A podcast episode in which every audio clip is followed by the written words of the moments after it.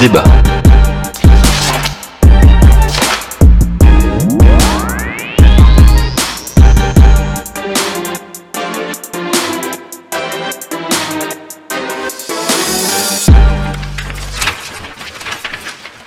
Amis lectrices, chers auditeurs et les autres, bonjour. Soyez les bienvenus dans ce 68e épisode de notre podcast dans lequel il sera question d'enfance, d'immortalité, de jeunes codeurs et de vieux démons.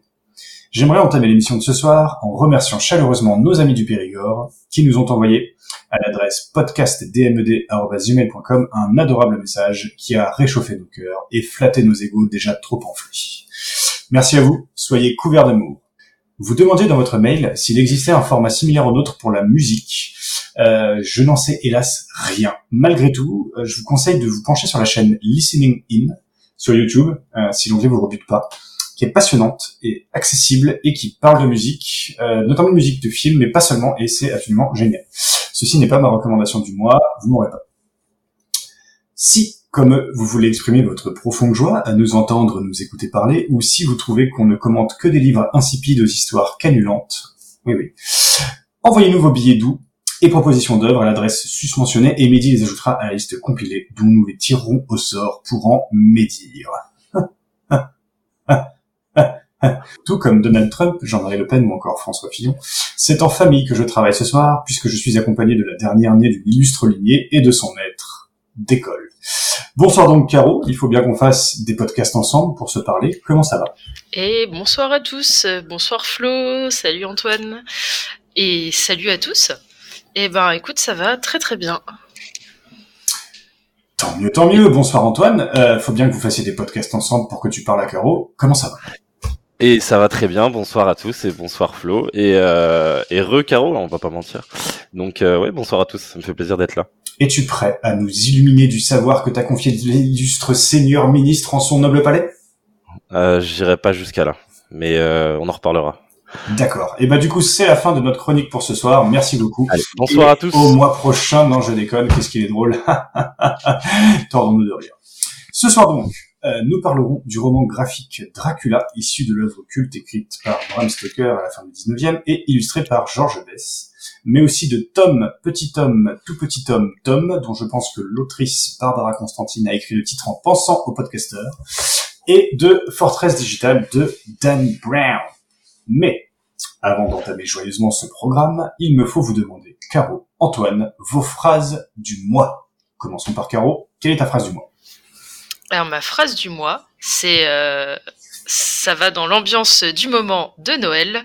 Écoute Bernard, euh, je crois que toi et moi on a un petit peu le même problème. C'est-à-dire qu'on peut pas vraiment tout miser sur notre physique, surtout toi. Alors si je peux me permettre de te donner un conseil, c'est oublie que t'as aucune chance, vas-y fonce. On sait jamais, sur un malentendu, ça peut marcher. Sagesse, s'il en est, Antoine, qu'as-tu à ajouter à ça? Bah, C'était très drôle, mais euh, moi ce serait une phrase de Herman Albright, vous m'excuserez l'accent, euh, qui dit vous ne résoudrez peut-être pas tous vos problèmes en adoptant une attitude positive, mais vous agacerez tellement de gens que ça en vaudra la peine. J'aime beaucoup, honnêtement. Je n'ai absolument aucune idée de qui est Herman Albright. Et moi non plus, apparemment c'est juste un, enfin c'est juste, c'est un soldat euh, américain. Euh, D'accord. voilà. Donc toi, t'as tapé citation intelligente dans Google. Non, non, je suis tombé sur euh, le compte Twitter d'un prof que je suivais et qui a Ah. cité cette phrase qui m'a fait rire. Donc voilà. C'est effectivement très drôle. Quant à la mienne, euh, j'y ai longuement réfléchi, cherché auprès des grands, des illustres, de Jean Zay, de Léon Blum pour finalement les mettre tous de côté. Et vous proposer une vérité absolue, euh, postée par un anonyme sur un réseau social dont je tairai le nom. La voici. Malheureux est celui qui n'aime pas les blagues de paix, car il aura dans sa vie moins de rire, mais toujours autant de paix. 800 pages de trompe, C'est si bon. 15 chapitres pourris. C'est extra, c'est extra,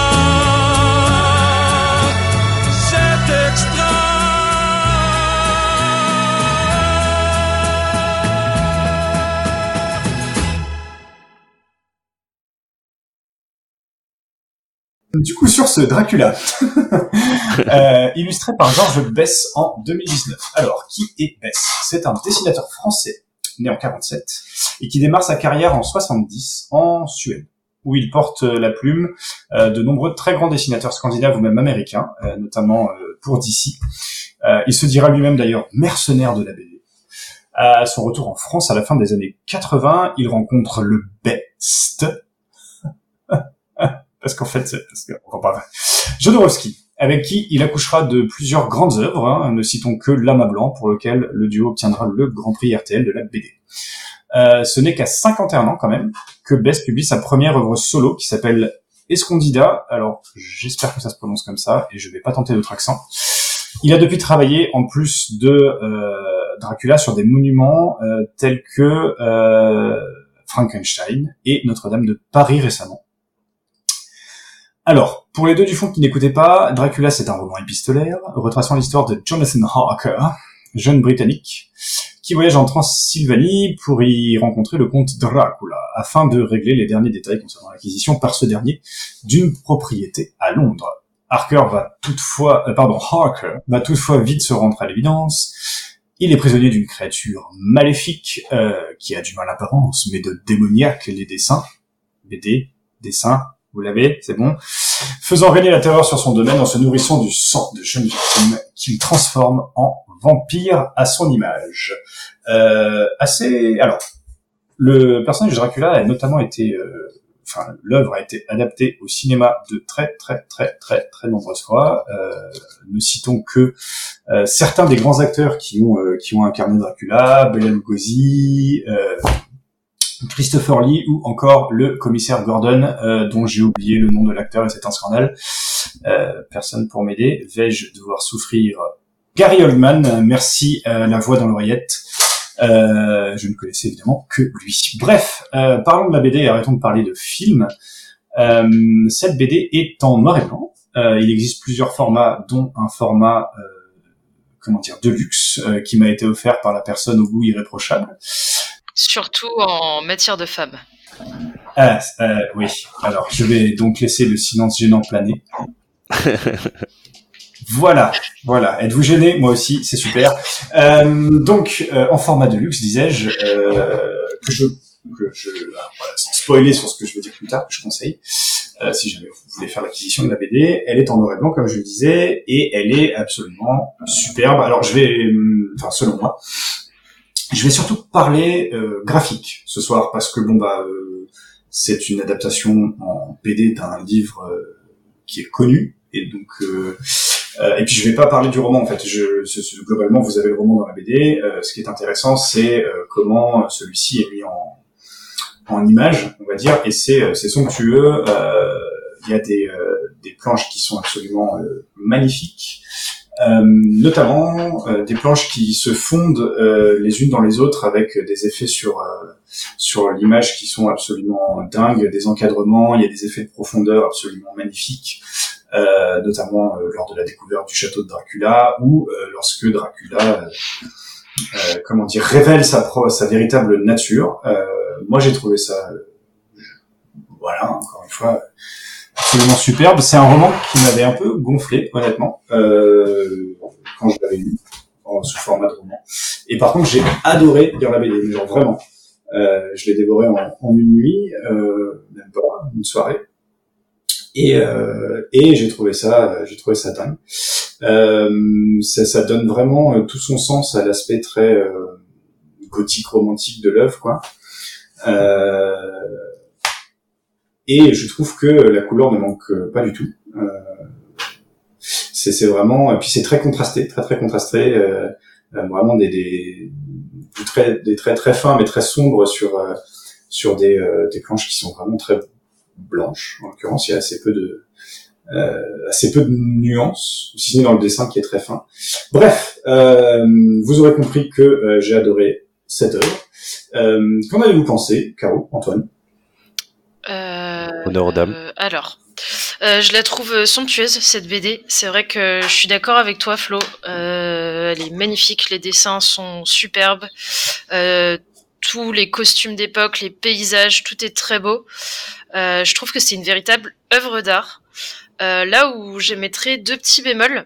Euh, là où toi t'as trouvé ça chouette, moi j'ai pas trouvé ça évident. C'est quand tu dis que les dialogues se fondent un peu dans le dessin. Alors oui, euh, visuellement c'est chouette. Par contre, euh, c'est pas toujours évident à- à- pour se retrouver. C'est pas toujours évident pour se retrouver euh, parce que parfois, moi, je lisais une bulle alors qu'en fait, fallait lire une avant. Donc, euh, je m'y suis pas toujours euh, retrouvée. Donc pour ça, c'est- mais bon, c'est vraiment pas grand chose. Et euh, comme je disais, en fait, le fait que euh, je trouve que ça ressemble plus à une œuvre d'art. C'est-à-dire que le format est très lourd matériellement. Oui. Euh, C'est-à-dire que c'est pas un bouquin que tu vas lire dans le train, sauf si vraiment euh, ton voisin t'enquiquine et que tu as vraiment envie de lui faire comprendre que tu veux prendre de la place. Et de la Euh, péter grave au passage. Voilà, exactement. Euh, ça fait très joli dans une bibliothèque, c'est hyper esthétique. Par contre, c'est pas pratique à lire. C'est très lourd, c'est très grand. Par contre, c'est superbe.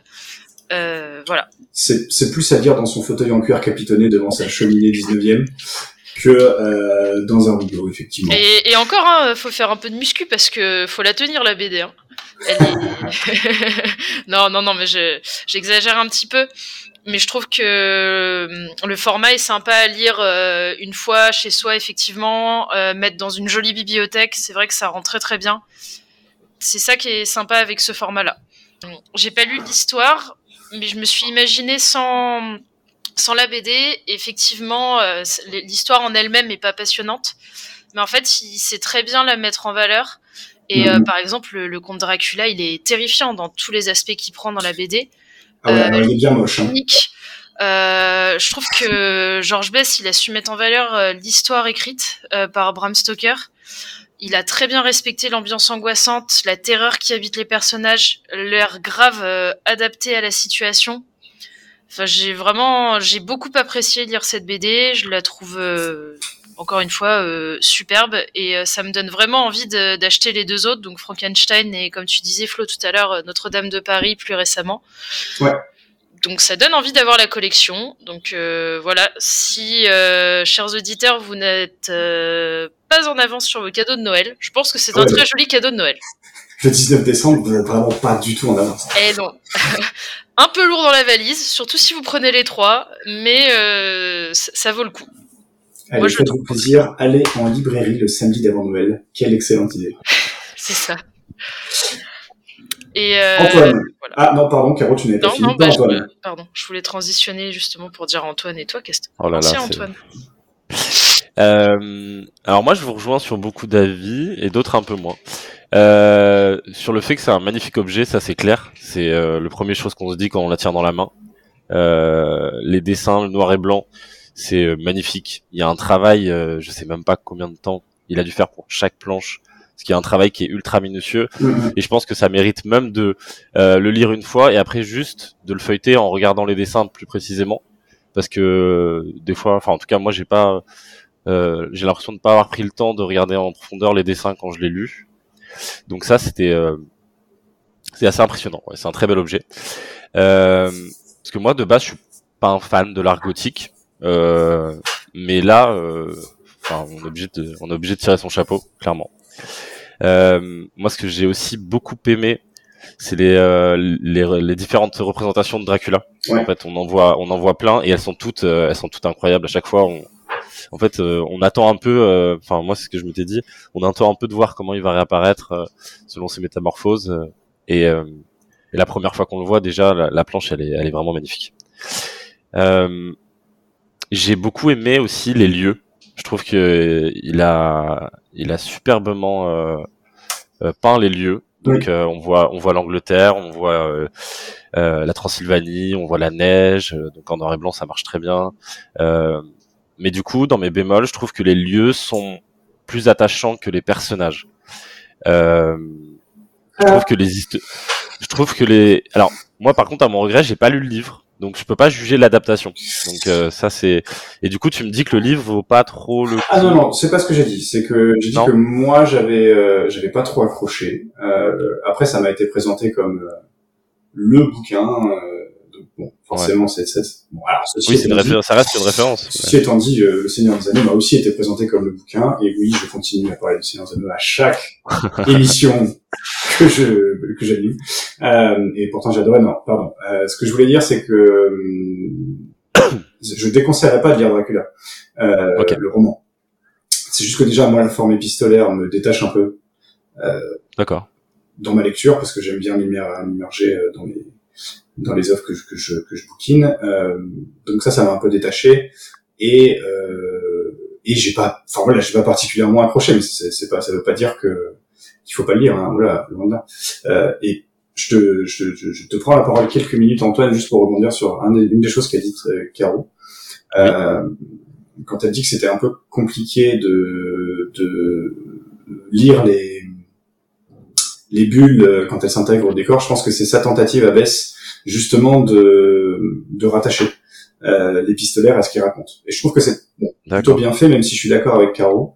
Euh, parfois, faut un petit peu chercher où on est. Euh, mais après, c'est un des trucs que je trouvais rigolo, et là je te rejoins toi Antoine avec cette BD, c'est que euh, il y a mille détails, il y a mille trucs à voir, effectivement. Euh, maintenant, ça veut peut-être aussi dire que parfois on laisse tomber le roman pour, euh, enfin le roman, on laisse tomber pardon l'histoire euh, pour regarder la BD, ça c'est vrai. Ouais. Pardon, euh, parenthèse fermée, je, je te rends la parole. Excuse-moi. Euh, non, du coup, je, je disais que c'était dur de juger l'adaptation, donc euh, ça, je peux pas trop en parler. Moi, je rejoins Caro parfois sur le manque de lisibilité, où ça fait, euh, où ça vraiment demande euh, euh, entre guillemets un- de conscientiser. Ok, il faut que je commence par là. Euh, ça fait un peu un aspect patchwork, euh, mais mais après, c'est c'est pas trop gênant. C'est plus au début. J'ai l'impression que ça se, ou alors on s'habitue, je sais pas. Ouais, puis on est un peu largué au début. Hein. Euh, Oui, aussi, ouais, aussi. bon. Ouais, mais je trouve que l'introduction est sympa. Oui. Euh, les petites histoires racontées au début, voilà, sans spoiler la BD et tout ça. Au début, je me dis, mais je suis vraiment en train de lire Dracula parce que c'est bizarre quand même. Euh. Ou alors je me suis dit, c'est une petite histoire qui fait au début, qui a rien à voir, euh, comme Ouais, une petite vrai, intro et tout ça. Et en fait, j'ai trouvé ça très sympa comme idée et, et ça m'a, moi, ça m'a plu. Mais moi, justement, ce que je, ce que- pour revenir à ce que je disais sur euh, les lieux que je trouve vraiment incroyables, et je trouve que du coup, les personnages, euh, on y passe très vite. Il n'y a pas un grand développement, même sur il y a des histoires d'amour, on n'en sait pas plus. Euh, et Dracula, on ne le voit en fait. Euh, vous me dites si je me trompe, mais j'ai l'impression qu'on le voit que par le prisme de l'humain. Et du coup, Ah oui. et du coup, euh, moi, j'aurais j'aurais aimé avoir plus euh, entre guillemets son point de vue. Alors c'est pas. Alors, pas ça pour le coup, mais- c'est lié à la fidélité de l'adaptation, je pense. Puisque, Oui, je, je pense euh, aussi, c'est ce que je ouais. me suis dit. En fait, le roman est vu au travers des yeux de Harker, si je me souviens bien.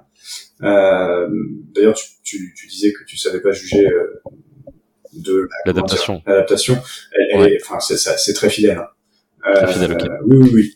Euh, donc, je pense que c'est effectivement l'idée, c'était de rendre compte de ce que voyait Harker. Mais après, ça crée, ça crée, c'est sûr que ça marche bien parce que ça crée un suspense, euh, ça crée euh, une horreur, un effroi que on n'aurait peut-être pas en découvrant euh, de plus près la vie de Dracula.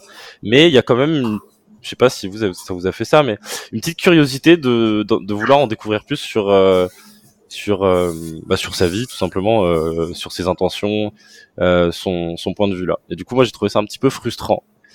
Euh, sur le format aussi, bah, c'est sûr que c'est un format de, enfin, c'est un format de bibliothèque, euh, c'est un, un bel objet, mais il est pas, euh, il est pas pratique à lire. Mais bon, après, ça, Il existe un format à peu près BD, hein, euh, de Oui, mémoire, voilà, c'est la taille, euh, classique d'une faut pas BD. hein. on peut pas trop reprocher à, à cette édition. Euh, Mais le format de luxe est immense, effectivement. voilà, ça, format de luxe, d'être de luxe, quoi. Mais euh, du coup, un avis un peu mitigé. Alors euh, sur le sur les sur le graphique sur le graphisme, pardon, euh, magnifique. Franchement, rien à redire. Même si j'aurais été euh, curieux de, de voir la BD en couleur, Ouais, alors euh, Euh, c'est drôle parce par que pure curiosité. Pardon, excuse-moi. Euh, je mais- coupé, mais c'est drôle parce que du coup j'ai j'ai un petit peu en me renseignant sur sur l'auteur et sur la BD, c'est c'est euh, quelque chose qui revient assez souvent. Ok. Euh, ouais. Il y a personne, il y a pas un coloriste ou un graphiste qui l'a qui l'a qui s'y qui s'y est tenté? Alors je pense que c'est compliqué vis-à-vis des droits d'auteur quand même. Sur Internet, Euh, euh, oui, alors certes. Euh, non, après moi je me suis dit que sans le sans en faire une BD couleur, mettre des touches de couleur sur certains endroits, notamment le sang, euh, Ouais. forcément. Qui est Ah, Ouais, j'aime bien ce concept-là. Un Un peu- comme un peu à la Sin City. J'aime bien, Ouais, ouais. Ouais, ouais.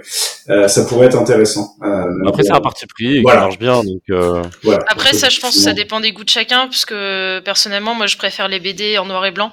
Et celle-ci, je trouverais ça hyper dommage euh, de, de la mettre en que ça couleur. enlèverait à l'œuvre. Sauf, euh, sauf comme dit Flo, peut-être des, des touches de sang et tout, pourquoi pas.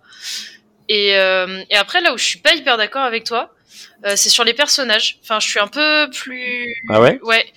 C'est-à-dire que les personnages vivants, finalement, effectivement, on s'y attache pas. Ils sont plutôt banals. Par contre, euh, tous les personnages un peu fantomatiques, fantastiques, tu vois la Dame Blanche au début, euh, les concubines, Dracula. Berk. Finalement, je trouve que ces personnages-là sont super bien Moi je, exploités. trouve, moi, je trouve que ça passe, ça passe trop vite. En vrai, euh, 100, enfin, 100 pages de plus, j'aurais vraiment pas dit non. Bah, c'est vrai que l'histoire euh, est pas passionnante et, et assez survolée. Mais- Il y a, il y a quelque chose aussi qui m'a, qui m'a énervé. Enfin, qui m'a énervé. C'est, c'est un grand mot pour dire ça, mais qui m'a, qui m'a, j'ai jeté le livre contre le mur. Euh, qui m'a un peu agacé, c'est euh, les spoilers dans les titres de chapitres. Parce que j'avais pas lu le livre. Et en fait, on dit hum, hum, la mort de hum. Et en fait, on, on sait pas avant de lire le chapitre qu'elle va mourir. Euh, alors, je ne saurais vous dire si c'est comme ça dans le roman. Ouais, je sais pas. J'ai, euh, Mais peut-être, oui, si c'est le cas dans le roman, bah c'est fidèle, c'est en adapté. ben, je, je, sais plus. Je vous avoue que j'ai pas non plus. Mais euh, du coup, après, bon, même si on s'en doute, même si c'est pas un... Mais bon, là, c'est vraiment... euh, c'est très pragmatique, quoi. C'est euh, la, la deuxième mort de... Mm, mm. la troisième mort. mais euh, mais euh, oui, je sais pas, ça, ça m'a un, un, un poil dérangé ça, sur le sur le suspense, entre guillemets. Mais après, moi, je suis très naïf quand je lis les livres. À chaque fois, je m'attends pas trop à la fin, donc... euh. Ah oui, enfin bon. Alors, c'est dur de spoiler Dracula quand même. Oui, non, mais c'est vrai, c'est Je vrai. me permets. Oui, je suis d'accord avec toi. Mais laissez-moi un peu d'innocence. Il est quand même paru en 1887, je Ah crois, bon. un truc comme ça, ou 97. Euh, Bah écoute, je... Ouais. Il y a pas de, il y a pas d'âge hein, pour. Vous- non, vous ne me ferez pas, vous ne me, vous ne me ferez pas, je vais y arriver, euh, faire la soustraction. hein. Je ne donnerai pas l'âge de. Ça sera dans le prochain podcast. Voilà, exactement. Vous entendrez ma calculatrice avec force bruit à travers mon micro pourri. Euh, Donc voilà, moi j'ai un avis euh, mitigé. D'accord. Ah, c'est étonnant. Euh, Après, moi, ce que j'aime bien aussi dans le parti pris de, de tout faire en noir et blanc, c'est je trouve que ça souffle le froid, quoi. Oui. Euh, Ouais, c'est pour ça que je disais qu'avec la neige, ça marchait très bien. Avec Ouais, mais même au niveau des personnages. euh, Ah oui, tu veux les dire, ok. femmes ont une peau euh, hyper blanche, enfin forcément. Euh, mais comme c'était alors, euh, je crois, la mode au 19e siècle de se farder à mort en plus. Puis bon, bref, c'est du. du Et puis surtout en quoi, Angleterre donc, où Oui, c'est ouais. euh, voilà. où le soleil euh, apparaît de temps en temps. mais- Euh, donc ça j'ai beaucoup aimé aussi euh, parce que vraiment bah, ouais, ça caille dans cette BD quoi. Je veux dire même de la lire ça euh, ça m'a fait penser à alors moi qui aime beaucoup le métal euh, ça m'a fait penser à certaines euh, pochettes d'albums euh, de groupes nordiques euh.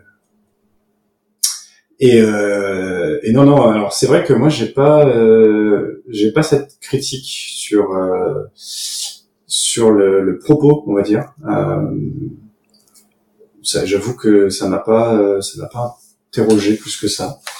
Euh, mais aussi parce que le personnage de Dracula, euh, je trouve qu'il est tellement euh, familier, enfin il fait tellement partie du décor entre guillemets. Euh, je veux dire, il y a quand même eu euh, moult adaptations euh, pour en avoir vu trois. Enfin, sans, sans, sans, pardon, sans, sans du tout, sans, sans orgueil aucun, je veux dire. C'est vrai qu'il a été je trouve qu'il a été traité en long, en large et en travers, donc je n'ai pas l'impression de découvrir un personnage non plus. Ouais. Non, non, mais c'est en fait, tu vois, moi, pourtant j'ai vraiment un attrait pour euh, le fantastique, les histoires de vampires, même euh, Van Helsing, etc. Mais euh, je sais pas, là dans le dans cette BD, euh, j'ai euh, c'était plus de la curiosité qui était pas satisfaite quoi. D'accord. Alors dans ce cas-là, si tu l'as pas fait, je t'invite à regarder certaines œuvres. Euh, bon alors le Dracula de 1933, euh, cinématographique, je veux dire. Euh, pas tellement, mais euh, notamment celui qu'on appelle le Dracula de Coppola, avec euh, avec. euh, Ouais, j'en ai entendu parler, j'ai pas vu. je vais jamais m'en souvenir. Euh, celui qui joue le commissaire Gordon, encore une fois. Euh, Gary Oldman. Gary Oldman, voilà, merci. Euh, et ce euh, ce film-là, notamment, essaye de, de creuser un petit peu sur euh, l'humanité, Ok. on va dire, de Dracula. Et d'ailleurs, ce qui est très drôle, c'est qu'il est très euh, vif en couleur, ce film. Ok. Euh, Bah, écoute, je, je, je regarderai. d'entre vous qui l'ont vu, euh, ou qui ont la flemme de le voir, il y a une très bonne critique, enfin une très bonne euh, analyse de ce, de ce bouquin qui est fait sur YouTube par le Fossoyeur de film, euh, qui est vraiment très chouette. Euh, notamment, il parle beaucoup de la couleur et euh, et de, de, de, de- des jeux sur la couleur. Bref, euh, donc euh, voilà, pour, pour pour effectivement, moi ça m'a pas euh, ça m'a pas frappé. Puis j'avoue que j'étais euh, très euh, tellement séduit par l'aspect euh, l'aspect graphique et notamment euh, Non, mais c'est magnifique, hein. tout ce qui est spectre, monstre, euh, l'interprétation de Dracula. euh, Enfin, c'est c'est c'est horrible quoi. Mais c'est horrible dans le bon sens du terme, c'est-à-dire que c'est C'est glaçant. Bah, en fait, Ouais. c'est ouais, c'est ça. Il a une, euh, une prestance incroyable. Les yeux qu'il lui fait à chaque fois, c'est c'est fou. Et euh, ouais, c'est euh, enfin, j'ai adoré, euh, j'ai adoré l'ambiance aussi, comme tu dis, Flo, où vraiment, ouais, ça, ça caille, quoi. T'as l'impression d'y être. Et moi, ça m'a fait euh, penser au, un peu au tableau de, du peintre allemand euh, David Friedrich. Ah, oui. Et un peintre que, que j'adore. Et euh, quand j'ai vu un peu le style de graphisme de la BD, euh, je me suis dit mais génial quoi. J'ai beaucoup aimé. J'ai mis un peu de temps à la lire parce que euh, parce que quand je lisais après je regardais bien les images, les détails et tout ça. Mais je pense que je ferai comme Antoine dit, c'est-à-dire la reprendre et vraiment regarder euh, que les images comme les comme les enfants. mais euh, Regarde les images et Voilà. c'est beau. Ne montre pas ça aux enfants, par contre, non, s'il te plaît. non non, effectivement. Non, notamment la mienne, elle dort depuis peu, donc euh, Oui, on va éviter. ne fais pas comme notre autre sœur qui a décidé de mettre un peu de piment dans votre vie. Voilà. Si vous souhaitez, euh, chers auditeurs, une anecdote familiale, ma frangine a décidé un soir, euh, nous étions tous dans la maison familiale en vacances, de débarquer dans la chambre de ses filles et euh, de ses nièces avec un masque de Halloween. Voilà, c'était c'était une très euh, grandiose idée euh, qui a fait que nous n'avons pu, pu coucher euh, les filles de l'été sans que ce soit un drame. Sûrement, oui, oui. Il y, en a même, il y en a même une euh, qui, qui vomissait parce qu'elle voulait pas se coucher. Tout ça pour dire voilà, effectivement, euh, moi je te rejoins, je te rejoins Caro. Euh, c'est effectivement glaçant et ouais, ce, que ce que je, je disais pendant que tu parlais de, faut que j'arrête de dire effectivement, effectivement, pendant que tu parlais de de, de, de la représentation de Dracula, euh, moi ce qui m'a aussi frappé, c'est la façon dont il est euh, animal quoi. Déjà avec ses yeux, il me semble qu'à plusieurs reprises il est représenté avec des pupilles euh, presque bovines, enfin ouais, noires.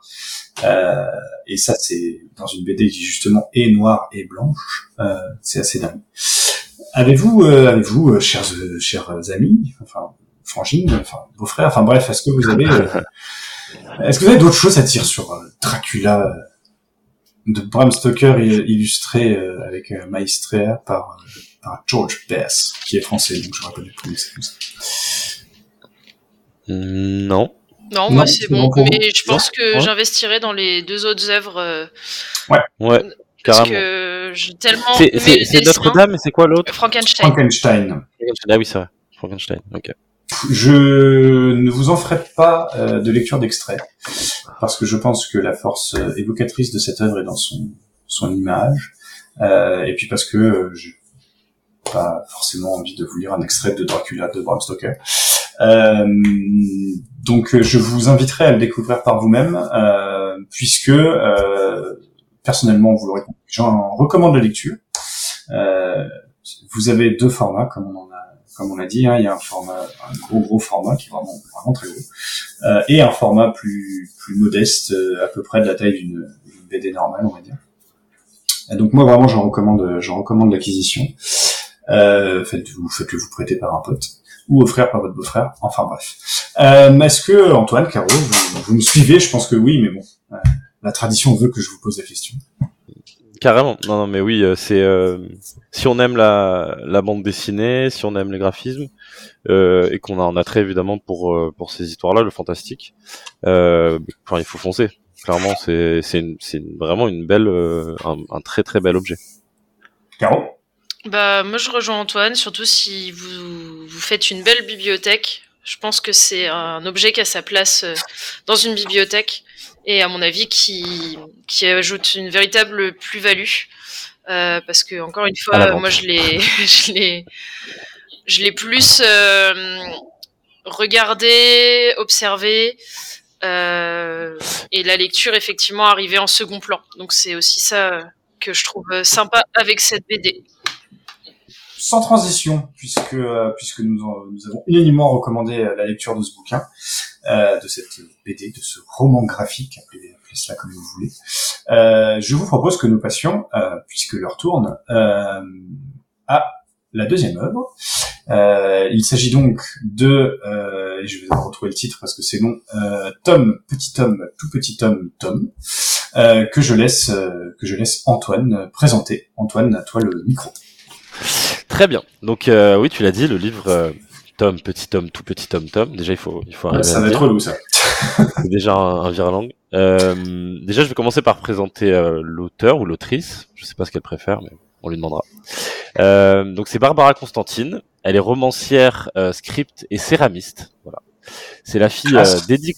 C'est la fille d'Eddie Constantine, euh, un chanteur et acteur américain d'expression francophone. Je n'ai pas été jusqu'à écouter sa musique, mais, euh, Faudra ajouter ça au montage, clin d'œil, clin si d'œil. tu, si tu fais un petit, euh, si tu fais un petit podcast musical un jour, tu pourras essayer Ah, Eddie Pour Constantine. ravir les oreilles de nos amis du Périgord. Je pense pas avoir le, je pense pas avoir la capacité. Bah, ça a peut-être l'oc- l'occasion de. Ouais, De de mettre à la musique à 35 ans, super. Pas. Bref, pardon. Je t'en Et, euh, du coup, on sait pas, enfin, j'ai pas trouvé grand chose sur euh, sur sa vie. Elle vit à Paris, mais elle descend le plus souvent possible dans le Berry pour y planter des arbres, des cerisiers et des pruniers, apparemment. C'est déjà pas mal. Elle retape des granges en ruine. Elle écoute les rossignols. Euh, En fait, tu l'as suivi. Et oui, c'est le seul moyen que j'ai eu de, de connaître sa vie. Donc j'ai passé deux semaines à la, à la filer. Euh, et du coup, elle passe un maximum de temps à regarder vivre ses chats. Donc ça, sa description me va assez bien. euh, Ouais, c'est clair. Je trouve qu'on est vraiment dans le thème.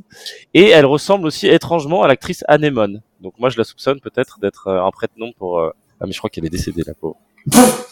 Pardon. non mais... je suis en train de- La cata- l'ambiance la, ca- la catastrophe. Oui, bah elle est décédée. Elle, res- elle ressemble à un corps, d'accord. On va couper la blague. elle- elle est bonne journée, hein, Barbara. On reste dans Dracula. Euh, non, du coup, elle a écrit plusieurs livres. Euh, Amélie sans mélo. Euh, après, elle a écrit Allumer le chat, qui a été publié en 2007, et puis Paulette, sorti en 2012, qui connaît euh, un énorme succès. Euh, elle est lauréate euh, du prix Charles Exbraya en 2010 pour ce livre qui va nous intéresser aujourd'hui. Donc Tom, petit homme, tout petit homme, Tom. Et euh, fait amusant, elle a également collaboré au film Les Poupées Russes de Cédric Clapiche. Mais non. Euh, J'imagine dans son rôle de script. Excellent. donc euh, qui est en plus un bon film. Ouais, grave, j'ai adoré. Donc euh, donc assez cool. Euh, pour vous présenter l'œuvre, euh, Tom, c'est donc c'est enfin, c'est l'histoire de Tom. Il a 11 ans. Qui est un. Il vit dans homme. un qui est un petit homme par définition et il vit dans un mobilhome euh, qui est pas de, de première jeunesse. Et il vit avec sa très jeune mère, euh, Joss, qui a 25 ans, donc il a eu très très tôt. Euh, on mettra le calcul aussi euh, dans le dans le prochain Ouais, podcast. Euh, donc les deux euh, vivent en fait ensemble grâce un peu à la, débrou à la débrouillardise de Tom et aussi au, au petit boulot de sa mère. Euh, donc Tom va se nourrir, va se fournir en nourriture dans le potager de ses voisins anglais qu'on va découvrir dans le livre Archibald et Odelt, qui sont assez géniaux. Mais il respecte toujours le travail des propriétaires, donc il replante, il, enlève, euh, il ce qui, ce qui peut, mais toujours avec parcimonie. Euh, il est très soucieux de pas se faire attraper, et, euh, et du coup il décide d'aller dans un autre jardin. Et là il tombe sur sur Madeleine, donc euh, un des personnages importants du livre, euh, qui euh, est elle-même tombée dans ses choux, pas dans les choux, mais dans ses choux littéralement. et donc euh, Tom il va aider cette vieille dame qui s'est cassé le col du fémur. Il va appeler le SAMU, et donc du coup cette dame elle va être hospitalisée, et lui pendant ce temps-là il va s'occuper de ses animaux, de son jardin euh, et de sa maison.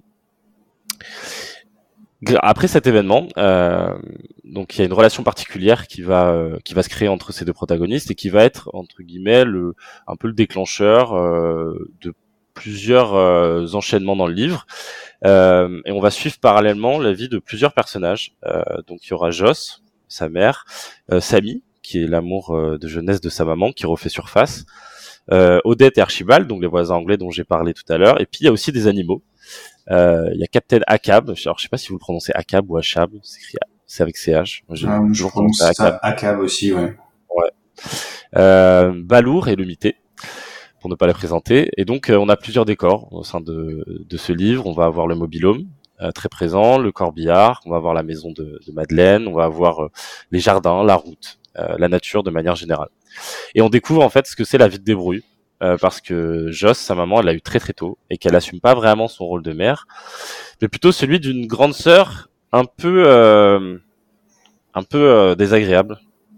Euh, Flo, dédicace à toi. Euh, Alors que que par la taille, hein. euh, et en fait, on on s'attend toujours à ce que ce soit l'adulte hein, qui euh, qui porte un peu euh, l'existence. Et là, en fait, c'est son c'est son c'est par le biais de cet enfant euh, qui porte un peu tout le monde qui l'entoure. Et c'est le ça- cet enfant Tom, euh, ce tout petit homme, en fait, ça va être le fil conducteur de tous ces personnages euh, et ces individus qui sont euh, très attachants.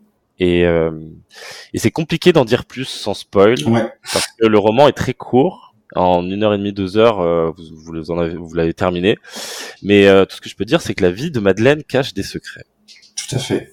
Enfin, la vie de tous, hein. Alors, sauf Tom, parce que bon, il a 11 ans, quoi. Euh, mais, Caro. Eh ben, moi, j'ai trouvé que c'était un livre super mignonné. Euh, j'ai honnêtement pris du plaisir à lire ce livre. Ce que j'ai euh, particulièrement apprécié, c'est que chaque personnage a une histoire euh, touchante. Euh, chacun compose avec ses problèmes. Et euh, on pourrait s'attacher à chacun des personnages. Et euh, c'est rigolo parce que du coup, les interactions, souvent, elles sont conflictuelles. Et euh, c'est rigolo parce que je trouve que dans le livre, ça s'applique aussi bien aux personnages humains qu'aux animaux. Euh, C'est-à-dire que les animaux, ils sont au même niveau que les, les personnages humains. Et eux aussi, ils ont leurs euh, petits soucis, leurs petites névroses, leurs petits trucs. Euh, le chat du couple anglais, euh, les deux animaux. euh, et et c'est rigolo parce que chacun a, a ses petits soucis, quoi. euh, ses petits soucis de croquettes comme euh, ses petits soucis d'argent. Et, et du coup, c'est assez rigolo. Je trouve que pour un ouvrage aussi court, chaque personnage est super bien exploité. Euh, et finalement, on se retrouve avec plusieurs petites histoires dans une seule. Et ça, j'ai trouvé ça très chouette. Et, euh, et euh, ce qui est assez rigolo, enfin ce que moi j'ai pas mal ressenti, euh, c'est qu'on remarque euh, qu'il y a un certain individualisme de la part de certains personnages et que finalement, Dans certaines situations, à certains moments du bouquin. voilà, quand, quand parfois on essaye d'ou- d'outrepasser ça, ça donne des relations euh, hyper touchantes entre les différents interlocuteurs. Mm, mm, mm. Euh, c'est un livre qui est écrit simplement, mais le rendu est super efficace et compréhensible. Euh, c'est pas du tout un livre euh, compliqué à lire et il y a aucune difficulté finalement dans la syntaxe. Euh, et euh, c'est voilà petit petit coup de cœur pour le couple anglais qui est euh, absolument incroyable.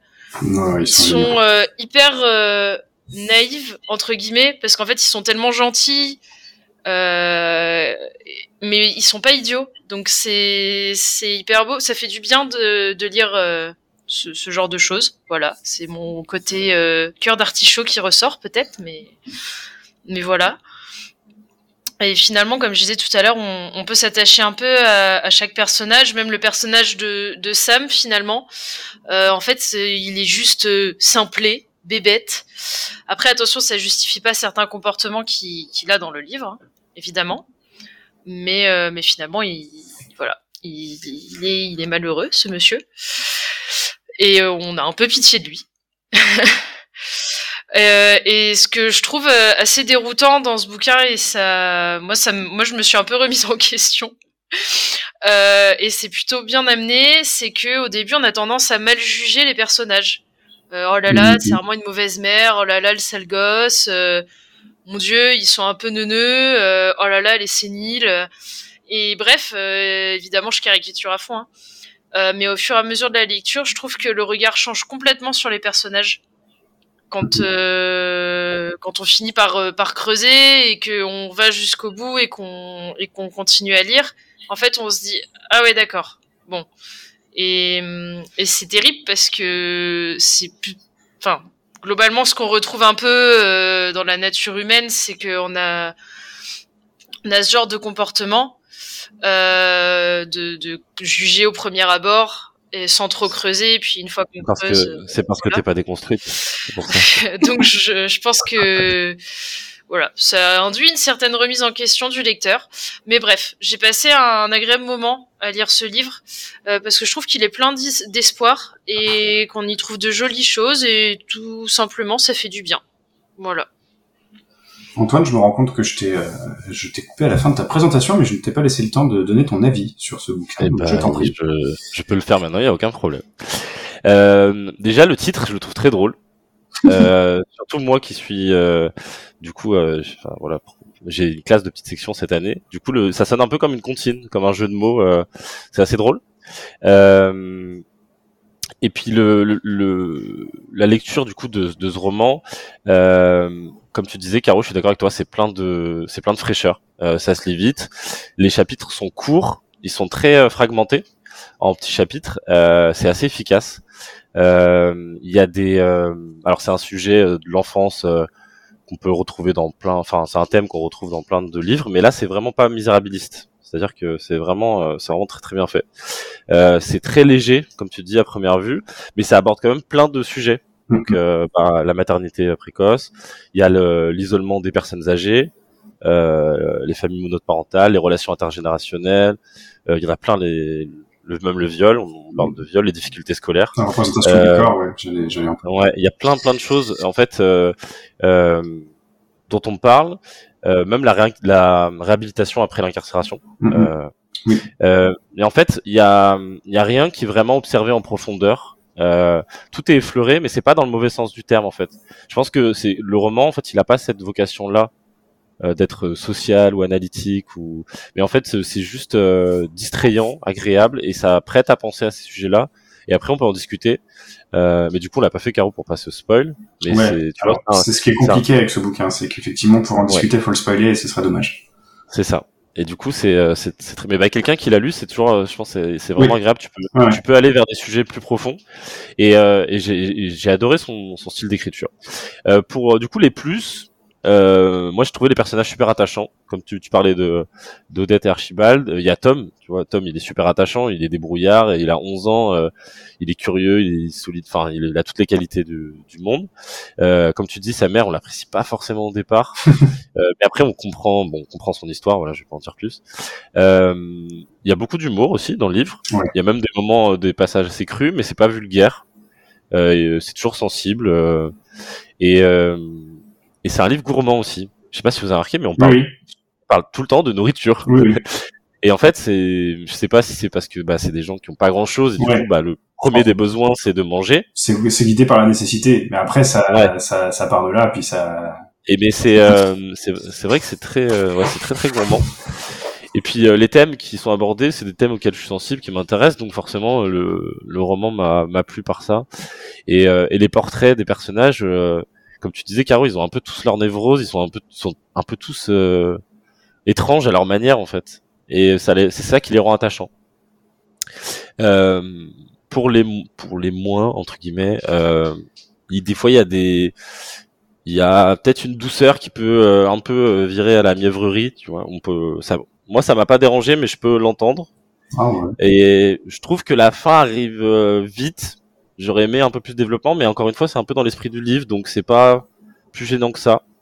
Donc en fait, j'ai pas beaucoup de moins. Moi, j'ai beaucoup aimé euh, ce livre, et je trouve, je le trouve très frais, très facile à lire et euh, qui porte à réfléchir. Enfin, c'est bien écrit. euh, voilà. voilà. Alors, Je je moi. je vous rejoins sur plein de choses. Effectivement, c'est un livre qui respire, qui est super bien rythmé, qui est très touchant, qui prend tous ces personnages euh, pas au sérieux, mais qui pour autant les infantilise pas.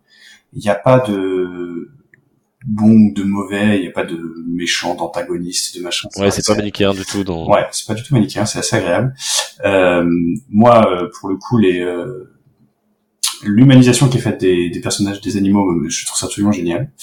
Euh, Il y a, bon, ça c'est pas vraiment. Il y a quelques chapitres en fait où euh, on est dans la tête des animaux, qui du coup euh, sont présentés comme des comme des êtres euh, doués de pensée, et c'est c'est c'est franchement hilarant. Bon, je trouve ça hilarant. Euh, je suis aussi tombé euh, vraiment sous le charme du couple. euh, ils sont pas anglais tous les deux. Lui est anglais, Archie, euh, et elle, elle non, mais globalement c'est un là encore, hein, je ne pas vraiment. Euh, c'est un couple citadin qui a décidé de tout plaquer pour s'installer à, la campagne et qui a pas la moindre idée de comment ça se passe, mais euh, ils sont cultivés, ils sont intelligents, donc euh, donc ils finissent par y arriver. Mais et en plus ils sont loin d'être euh, effectivement aussi naïfs qu'on qu'on le croit dans le- au début du bouquin. Ils sont même plutôt subtils euh, sur pas mal d'aspects. Euh, c'est aussi ce que j'aime beaucoup dans ce livre, c'est qu'effectivement les personnages sont présentés à gros traits, mais comme comme un dessin en fait. Euh, et non, je ferai pas la vanne. Euh, Comme un dessin, il, les traits s'affinent, euh, les personnages prennent de la profondeur, de... et, et c'est pour autant effectivement jamais psychanalytique, c'est jamais lourd. Euh, J'ai pas du tout l'impression de lire euh, un témoignage euh, ou quoi que ce soit, donc c'est vraiment super agréable. Tom était effectivement génial, et il y a des petites, euh, des petites, comment dire, petites friandises d'écriture que je trouve assez assez top aussi, euh, notamment, et ça c'est au tout début du bouquin, donc encore une fois pas de peur, je ne divulgage rien. Euh, Tom au début, euh, c'est écrit de son point de vue dans un des chapitres, euh, s'essaye à la télépathie. Et ça marche euh, avec ses voisins anglais, parce qu'en fait ils squattent leur jardin aussi pour mater la télé, parce qu'il n'y a pas de télé. Donc en fait ils mettre la télé par euh, par la fenêtre. Et du coup euh, il, il fait semblant de, il fait pas semblant pardon. Dans sa tête il est télépathe et euh, et euh, il veut il veut leur faire regarder la télé, il veut leur faire boire un verre de vin devant la téloche pour pouvoir euh, en profiter. Euh, sauf qu'en fait on se rend compte plus. tard- Moi je me suis carrément demandé à ce moment-là du bouquin, euh, ah ouais en fait ça part dans le fantastique quoi. Euh, et en fait non, pas du tout. C'est juste que, que que les voisins sont malins et ils ont grillé depuis le début. Euh, donc euh, donc ça je trouve ça vraiment très agréable. Maintenant j'ai quand même vraiment euh, un problème avec le personnage de Sammy. Alors c'est très dur de dire pourquoi. Ah ouais. Euh, mais j'ai vraiment un problème avec le personnage de Samy pour la simple et bonne raison que je trouve qu'il est assez rapidement euh, pardonné, réhabilité, euh, excusé euh, par par les circonstances, par des difficultés perso, par machin, et je trouve qu'on balaye un peu du geste, pardon, qu'on balaye un peu de la main ces gestes vis-à-vis de Joss.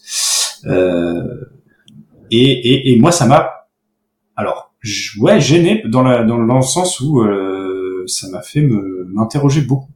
Euh, et là, je te rejoins entièrement, Antoine. Euh, c'est un bouquin qui est hyper intéressant, je pense, euh, euh, quand on est plusieurs à l'avoir lu, dont il est intéressant de parler entre potes, entre amis lecteurs, on va dire. Mais ouais, moi, c'est mon gros problème avec avec ça. Et puis, alors, j'avoue qu'il y a aussi des alors, c'est mignon, c'est sympa, euh, c'est très satisfaisant. Je veux dire, ce bouquin, il est satisfaisant. À la fin, on est, on est content de l'avoir bouquiné, c'est vrai, on est content de l'avoir lu. Euh, mais moi, j'ai aussi un petit, un petit bémol sur le fait que, euh, au final, il y ait des liens qui soient faits entre les personnages, Oui. un peu artificiels. D'autant plus qu'il n'y a pas besoin, puisque les liens qu'ils se créent entre eux, pour moi, sont ouais. suffisants. Je suis d'accord avec toi. Je me suis fait aussi la réflexion à la fin. Ça, ça, ça on dirait un peu des facilités. Ouais. Et ça paraît trop gros, alors que comme tu disais, il n'y a, pas forcément besoin. C'était bien comme ça. Et Le hasard suffit, en fait. Ouais, je suis d'accord avec toi. Euh, Et ouais, et moi, j'avoue, ouais, j'ai un, problème avec le personnage de, de Sammy. Mais moi, tu sais, enfin, c'est, c'est, je, c'est fou que tu dis ça parce que je me suis, je me suis même pas fait la réflexion en le disant de ça, euh, parce qu'il y a le, il y a le temps, il y a la jeunesse, euh, il y a aussi, euh, bah, Samy, on, on en parle quand même pas mal. Il explique aussi pourquoi, euh, pourquoi ça s'est passé comme ça. Oui, bien sûr, bien sûr. moi, Je- ça m'a je- pas je- gêné plus que ça. Après, je peux comprendre maintenant quand on parle, tu vois, de voir ton point de vue.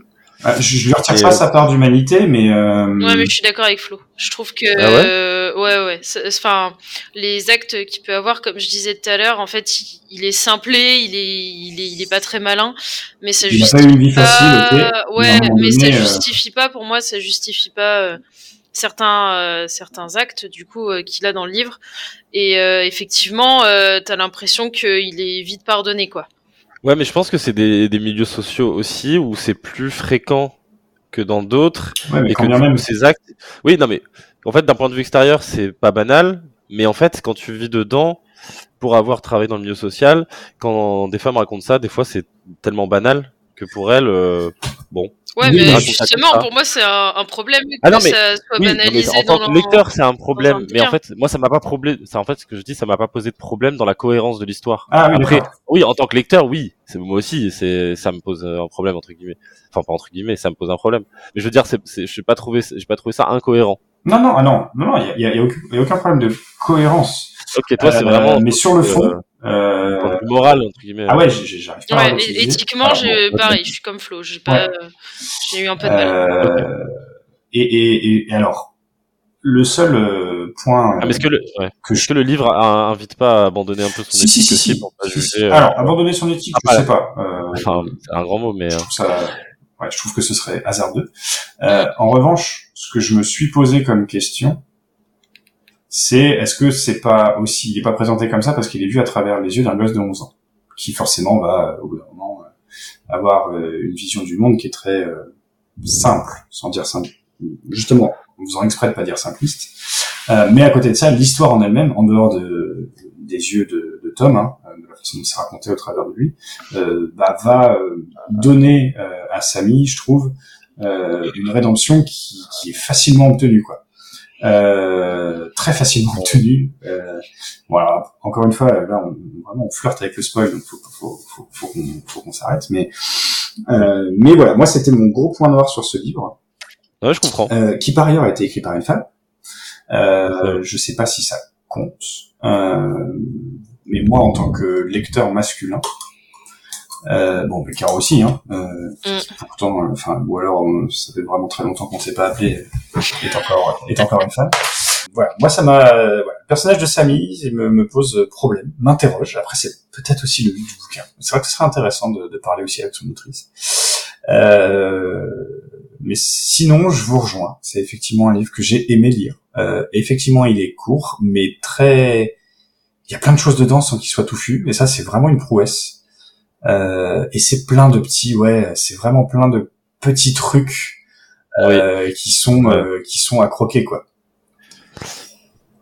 Et puis, euh, et puis aussi dans le côté pratique, je regardais là, il y a 55 chapitres pour 200 pages. Donc en fait, on peut très vite lire un chapitre. A des fois, il y a des histoires qui se passent en parallèle. Euh, Mhm. Ça, c'est aussi agréable, je trouve, à lire. Et euh, donc en fait, ouais, il, y a- il est il est très pratique. Et puis, comme tu dis, il y a plein de petits trucs, plein de petites euh, touches de malice euh, par-ci par-là, et c'est, c'est vraiment sympa. Mm, mm, Je suis d'accord. Caro, est-ce que tu as quelque chose à, à ajouter? Mm, Non. Et du coup, Antoine, est-ce que tu nous lirais un, un extrait de, de Tom, petit Tom, tout petit Tom, Tom? Je vais vous lire la fin. chapitre 54. Non.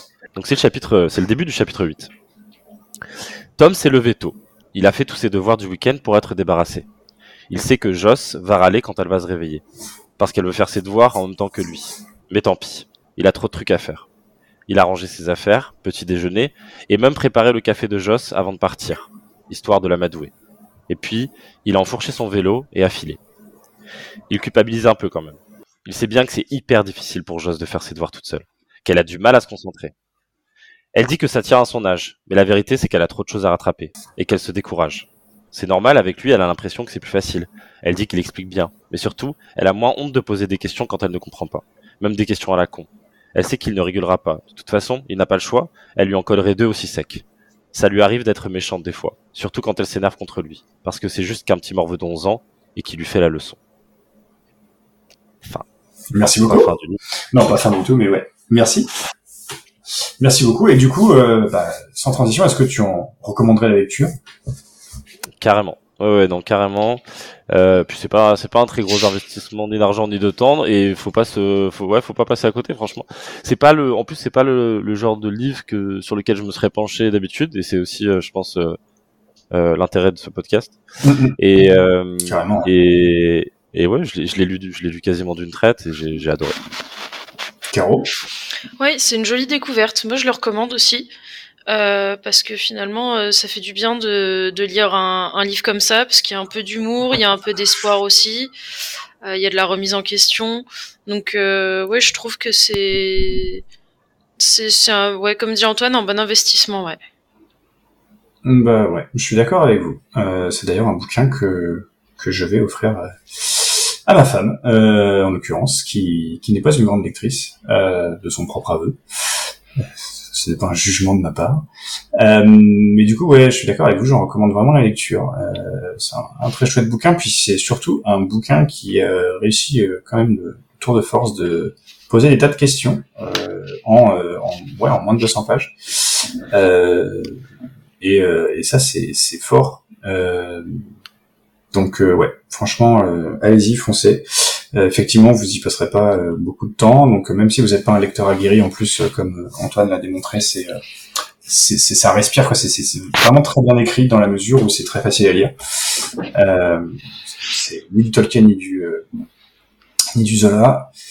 Euh, dans la mesure où c'est pas lourd à lire. Euh, donc euh, franchement allez-y. Euh, c'est euh, et puis et puis et puis euh, ouais posez-vous des questions parce que parce que euh, il est intéressant pour ça aussi ce bouquin. Merci beaucoup. Euh, et bien du coup euh, pour clore euh, ce podcast, nous allons donc passer à Fortress Digital de Dan Brown qui va nous être présenté par Caro. Je t'en prie. Alors, Dan Brown, pas tout à fait, puisque c'est un pseudonyme, parce que son vrai nom c'est Daniel Gerard Brown, dit donc Dan Brown, qui est un romancier, vous l'aurez compris, américain, né en 64. Il est diplômé du Amherst College, où il y a longtemps enseigné l'anglais, avant de déménager à Tokyo au Japon pour se consacrer exclusivement à l'écriture. Donc son père était prof de maths et sa mère était musicienne professionnelle et jouait de l'orgue à l'église. Alors c'est important parce que ceci explique sûrement les influences religieuses et mathématiques retrouvées dans la plupart de ses ouvrages. Mhm. Euh, par ailleurs, il est passionné par les codes secrets et il écrira d'ailleurs euh, de nombreux thrillers avec comme thématique commune celle-ci. Euh, on connaît beaucoup cet auteur, majoritairement cet auteur, parce qu'il a connu un succès majeur suite à l'écriture de Da Vinci Code, qui fut en tête de liste des meilleures ventes du New York Times la première semaine de sa parution. Et par ailleurs, il a été adapté au cinéma par euh, Ron Howard avec Tom Hanks dans le rôle du personnage principal. Film que je n'ai pas vu et livre que je n'ai pas lu, donc euh, voilà, je, ne peux rien en dire. Et avant de devenir euh, écrivain, Dan Brown est parolier et pianiste. Il sortira d'ailleurs un premier CD qu'il intitulera en toute modestie Dan Brown. Et son second CD porte le nom d'un ouvrage qu'il écrira plus tard, Angel and Demon. Qui me semble être une suite à Da Vinci Code, non? Hum, Peut-être. je sais pas si c'est une suite, mais en tout cas, je, je, c'est dans la même thématique. Mais je sais pas si c'est la suite. Mais il me semble que c'est ça, ouais. Parce qu'il y a un, je crois qu'il y a un autre film qui est sorti, mais ça, j'en suis pas sûre. Et du coup, Fortress Digital, c'est le premier roman qu'il a écrit en 98, euh, et dont je vais vous parler maintenant.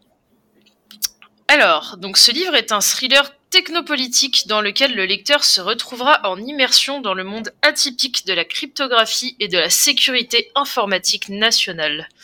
Dans cette intrigue, on suit Susan Fletcher, une talentueuse cryptanalyste travaillant au sein de l'agence de sécurité nationale NSA des États-Unis. Donc l'intrigue débute lorsque Trans LTR, que nous appellerons Translate dans un souci de prononciation quelque peu casse-pied, le super ordinateur top secret de la NSA. Alors, je suis même allé écouter. Euh... ah, je te coupe, excuse-moi, mais je suis allé écouter un extrait de livre audio pour savoir comment ça se prononce et ça se prononce translator. Ah bah donc je... d'accord. Ah bon, bah voilà. Voilà. Ils ont oublié un E, quoi. Donc du coup, Translator, c'est un super ordinateur top secret de la NSA et il est incapable de déchiffrer un mystérieux code top secret appelé Fortress Digital. Ce code top secret a été créé par l'énigmatique Enzei Tankado, qui menace de dévoiler ce mystérieux code top secret aux yeux du monde, capable de bouleverser l'ensemble de la sécurité mondiale. America, fuck Rien yeah. serait, Voilà. rien ne serait top secret. Et du coup, Suzanne se retrouve très vite plongée dans une course contre la montre pour tenter de sauver le monde, euh, la situation, pardon. Son fiancé, David Beckham, euh, Baker, professeur d'université, se retrouve malgré lui impliqué dans cette affaire. Suzanne va découvrir par ailleurs qu'un complot plus vaste est à l'œuvre et je n'en dirai pas plus, euh, au risque de spoiler. Qu'est-ce que t'en as pensé de ce bouquin, Caro? Alors, très franchement, alors déjà pour euh, pour mettre un peu une euh, une intro, euh, notre très chère maman avait lu Da Vinci Code et avait détesté. Donc elle m'avait pas vraiment vendu le truc. Ouais, Enfin, en ça tout cas, les- coloré... Euh... Les bouquins de, de l'auteur. Et surtout qu'il met une, une dimension assez religieuse, en tout cas dans Da Vinci Code, mais c'est pas le cas dans Fortress Digital. Non. Mais euh, sans me laisser influencer, euh, très honnêtement, c'est pas le genre de livre que j'aime lire. Euh, J'ai eu l'impression de lire un mélange entre Mission Impossible, avec dans le rôle principal une femme super intelligente, et en plus de ça, elle est splendide, bien faite, tout ce que vous voulez. Euh, parce qu'on peut pas juste être jolie. Bah non, hein. Faut casser les codes un peu, zut. Ouais, puis on peut pas juste être intelligente non plus. hein, Voilà, c'est ça. être. Et euh, c'est rigolo parce que j'ai l'impression donc de, de lire ouais c'est ça un mélange entre Mission Impossible et un peu OSS 117 dans toute la partie avec euh, son fiancé Ah ouais. Euh, voilà quand il est à Séville donc euh, petit conseil euh, amis lecteurs si vous décidez de lire ce livre vous mettez la BO euh, du Nid d'espion euh, pendant que vous lisez la partie euh, où euh, David Baker euh, est à Séville et euh, franchement c'est pas mal ça, ça donne un truc Mehdi va se régaler en montage, ça va être génial. c'est ça. Alors, en soi, le scénario, pourquoi pas? C'est pas non plus très original. Voilà, ils ont un super ordinateur top secret dans un endroit top secret avec des gens qui doivent garder des trucs top secrets. Bref. Euh, et puis évidemment, il y a un mec euh, qui veut se venger euh, de tout ce petit monde et qui crée le code impossible à créer. Enfin bref. Donc, c'est pas très original. Euh, il y a un truc que j'ai apprécié parce que c'est un monde que je connais pas et c'est que tout, tout le monde créé autour de la crypto, euh, aussi bien le bâtiment, euh, ce que les personnages y font, ce qu'ils y gardent et tout ça, j'ai trouvé ça sympa. Euh, après, je trouve que c'est une suite de clichés. Euh, parce que euh, alors ils sont tous beaux, charismatiques, surintelligents, mais bon quand même on est dans un univers de geekos. Alors euh, faut quand même que le mec qui gère la sécurité de Translate euh, soit un gros geek, névrosé des virus, à l'hygiène de vie déplorable. C'est un gros beauf. Euh, dès qu'il parle à une nana, euh, c'est graveleux. Euh, son seul intérêt dans la vie, euh, c'est de manger des câbles, des cartes graphiques et des pizzas quoi. Bon, bref. Euh, bon, puis il fallait bien qu'ils nous mettent un ancien militaire déchu des forces spéciales. Encore un beauf. Voilà. Qui cocotte. Hein? Qui cocotte Ah ouais, aussi, exact. Et puis, puis c'est super parce que c'est l'intuition féminine qui va tous nous sauver aussi. Euh, c'est- terrible. Et puis, euh, euh, sans spoiler, euh, donc ils doivent retrouver, euh, ils doivent retrouver quelque chose. Et pour ça, ils parlent d'envoyer un mec euh, qui n'est pas de la maison. Donc entre guillemets un mec lambda, évidemment, qui est-ce qu'ils envoient Euh, Le conjoint euh, de la chef de la crypto. Euh, au vu du nombre d'habitants aux États-Unis, il fallait bien que ça tombe sur lui Qui était là complètement par hasard. Euh, et c'est terrible et vraiment euh, c'est en fait c'est c'était risible parce que toute la partie où, où donc ce cher professeur se retrouve à Séville, moi j'ai rigolé hein. Vraiment. Ouais. C'est Ouais. c'est que le cliché de l'allemand, le enfin tout tout Ouais. est un cliché là-dedans. Tout est un cliché. C'est les méchants japonais. Euh, c'est les méchants japonais qui veulent récupérer le code, qui ont créé le code aussi. Enfin bon, euh, tout, tout le monde tout le monde y est quoi. hein. Mais d'ailleurs, je suis surpris que, tu vois, je ne savais pas que Dan Brown avait vécu à l'étranger et j'aurais pas deviné la lecture de son bouquin. Bah, en fait, quand j'ai lu qu'il avait écrit ce premier bouquin euh, à Tokyo, au Japon, je me suis dit ah ok, parce que finalement euh, Enzo Tankado dans le Ensei, pardon, Tankado dans Ensei, le ouais. euh, dans le livre, euh, Enzo Tankado. finalement, finalement, c'est c'est un peu le, le mec moral de l'histoire quoi. Donc euh, Oui, oui. donc voilà. Mais euh, mais bon, euh, si c'était pas un russe, c'était un japonais quoi. Bref. Oui, oui. Oui. Antoine? Euh, moi, clairement, je suis pas. euh, En fait, je suis pas très friand de ce genre de, de roman. Après, moi, j'avais un, j'avais lu Da Vinci Code, mais il y a longtemps, et euh, et j'avais bien aimé. Enfin, dans mes souvenirs, j'ai- j'avais bien aimé un peu euh, le côté euh, religion, mystère, ésotérique et tout ça. Je, je suis pas sûr qu'en le relisant aujourd'hui, j'aurais peut-être, j'aurais peut-être pas la même vision des choses. Mais du coup, j'avais plutôt un, un a priori correct sur l'auteur. Euh, après, je, si je dis pas de bêtises, c'est son premier Ouais, roman, Caro. c'est ça. Donc on peut peut-être lui pardonner, mais euh, mais après, mais après, euh, Salinger a écrit l'attrape-cœur en premier roman, donc en fait c'est même pas une excuse. Euh, je trouve que le livre, euh, au début, il pose assez bien les bases. Euh, c'est assez clair, c'est euh, facile à lire. euh, euh, on tourne les pages, euh, on n'est pas mécontent de les tourner. C'est assez intéressant. Le style est plutôt efficace de manière générale. Après, c'est sûr que les héros parfaits, et lui, c'est vraiment le prof beau gosse, intelligent, passionné, qui est reluqué par toutes les toutes les filles de la fac, mais il les regarde même pas. Il tombe sur euh, la directrice euh, euh, de la crypto à la NSA, et, et là, c'est l'amour fou. Même leur amour, il est il est cliché au possible. En fait, ils ont pas ils ont pas vraiment d'aspérité. Mm, mm, mm. En fait, pour faire un peu le parallèle avec Tom, petit Tom. là où justement ça, ça les rend attachants, là il y a vraiment rien quoi. C'est, on a l'impression vraiment de voir, enfin de, de voir, on voit le film hollywoodien derrière en fait. Euh, on voit Brad Pitt et, euh, et je sais pas quelle Angelina actrice. Jolie, par exemple. Très bien, Angelina Jolie. Bon, vous êtes un peu vous êtes un peu à l'ancienne là. Hein Bah en même temps le livre, justement tu fais ma transition. Le livre il est un peu désuet de ce côté-là. C'est que euh, le livre il est sorti, il est sorti, euh, il a écrit en, en année Caro 98 Caro toujours hein, comme tout à l'heure. Ça n'a pas changé. 98 et il est sorti en France. C'est vrai? Il est sorti en France euh, en 2007, je crois. Et, euh, et moi, je le lis en 2023. Euh, je peux me dire qu'à la sortie, on peut se dire, euh, voilà, c'est un sujet qui, qui peut fasciner. Déjà, le terme digital, aujourd'hui, on l'entend presque plus. On utilise le, le terme de numérique. Donc même le terme digital, il est un peu passé. Alors ça, ça dépend. Ouais, Ah ouais? Pour avoir bossé dedans. J'avoue que digital, je l'entends jamais. Euh, C'est- c'est- et du coup, ouais, euh, il perdure quand même. Mais bon. Ok. Bon bah. Après, je suis pas dans le, je suis pas dans le milieu, donc je vais pas juger. Mais euh, mais voilà, j'ai pas été fasciné par euh, les techniques informatiques euh, de la crypto. Euh, en plus, ça peut être un sujet qui qui m'intéresse. J'écoute de temps en temps un podcast qui parle un peu de ces sujets-là et tout, même si je comprends. Allez.